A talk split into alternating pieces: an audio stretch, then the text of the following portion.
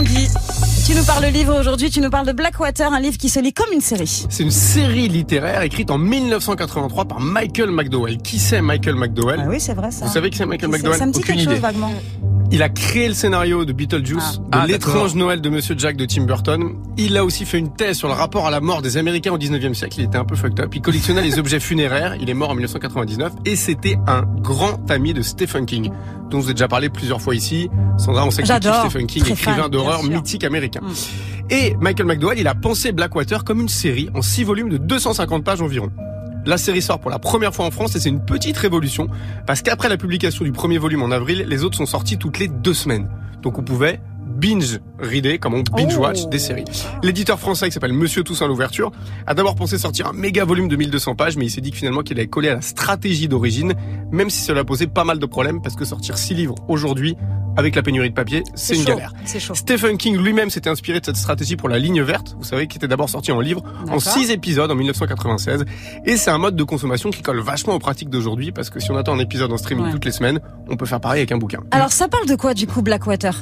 C'est une grande saga familiale sur plusieurs générations, avec une petite dose de fantastique qui tend parfois vers l'horreur. On est à Perdido, une petite ville de l'Alabama au milieu de nulle part. C'est le bout du monde, personne ne vient là. La ville est entourée par deux rivières boueuses qui prennent parfois la vie des habitants, comme ça. Oh. Ça déborde et Ah, il les emmène. Ouais, mais c'est pour ça que c'est un peu trippant, tu Ah. vois. L'histoire commence avec la crue d'une rivière qui laisse la ville complètement ravagée. La communauté de Perdido est dirigée par plusieurs clans, dont le clan Kaski. Faut retenir ce nom, c'est important. Qui a fait fortune dans le business du bois. Une jeune femme aux cheveux roux, qui s'appelle Elinor Damert, apparaît mystérieusement après la crue, et très vite elle va se lier avec les Kaski en séduisant l'héritier de la fortune familiale qui s'appelle Oscar. Mais elle est dans le viseur de la matriarche Marie Love, qui tire les ficelles de la famille. On va suivre le destin de cette famille sur 50 ans, de 1919 à 1969. On va voir les alliances, les trahisons, les ruses des uns et des autres pour conserver le pouvoir, les relations d'amour et de haine qui animent le clan et aussi le clan avec les autres familles. Entre la Grande Dépression, les guerres mondiales, on voit le temps qui passe au fil des pages. On voit aussi les mentalités qui évoluent au sein de la société et les personnages qui grandissent, puisque les générations du clan Kaski qu'on avait connu dans le volume 1 comme des Mhm. gamins se Mhm. retrouvent cinquantenaires, donc adultes, dans le volume 6. Est-ce que ça se lit vraiment comme une série ou C'est pas? écrit, édité et publié dans ce but et ça fonctionne à fond. Le premier tome pose les, pose les enjeux, un peu comme le pilote d'une série. Dans le deuxième tome, l'intrigue se développe et l'angoisse monte au fil des pages jusqu'à une fin qui s'annonce féroce. Moi, je la connais, la mais je vais pas vous la spoiler. C'est une série qui emprunte énormément à la tradition littéraire du Southern Gothic. C'est un genre que moi j'affectionne à fond, qui s'intéresse au rapport humain assez violent dans la nature hostile du sud des États-Unis, tu sais, avec des sols pleureurs, les rivières boueuses, tout ça J'adore. dans une atmosphère fantastique et des persos un peu étranges, un peu bizarres, c'est les, les roues qui tournent à vide, Oh les toiles d'araignée dans les maisons.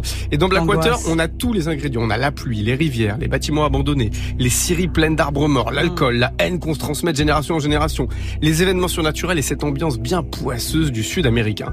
C'est aussi une saga qui traite de gros enjeux de société. D'abord la question raciale, Ouais. parce que les domestiques noirs sont encore traités comme des esclaves à cette époque, et la place des femmes qui sont les personnages principaux qui dirigent les familles et les manœuvres politiques entre les clans. Vous avez capté, c'est exactement une série télé, sauf qu'elle se lit. C'est une nouvelle manière de lire, un genre de binge reading, Oh, et moi j'aime je trouve que c'est une super nouvelle parce que plus on lit, mieux on se porte. C'est vrai. Merci beaucoup Tanguy. On réécoute ta chronique sur les plateformes. On te retrouve la semaine prochaine Évidemment. dans Move Actu.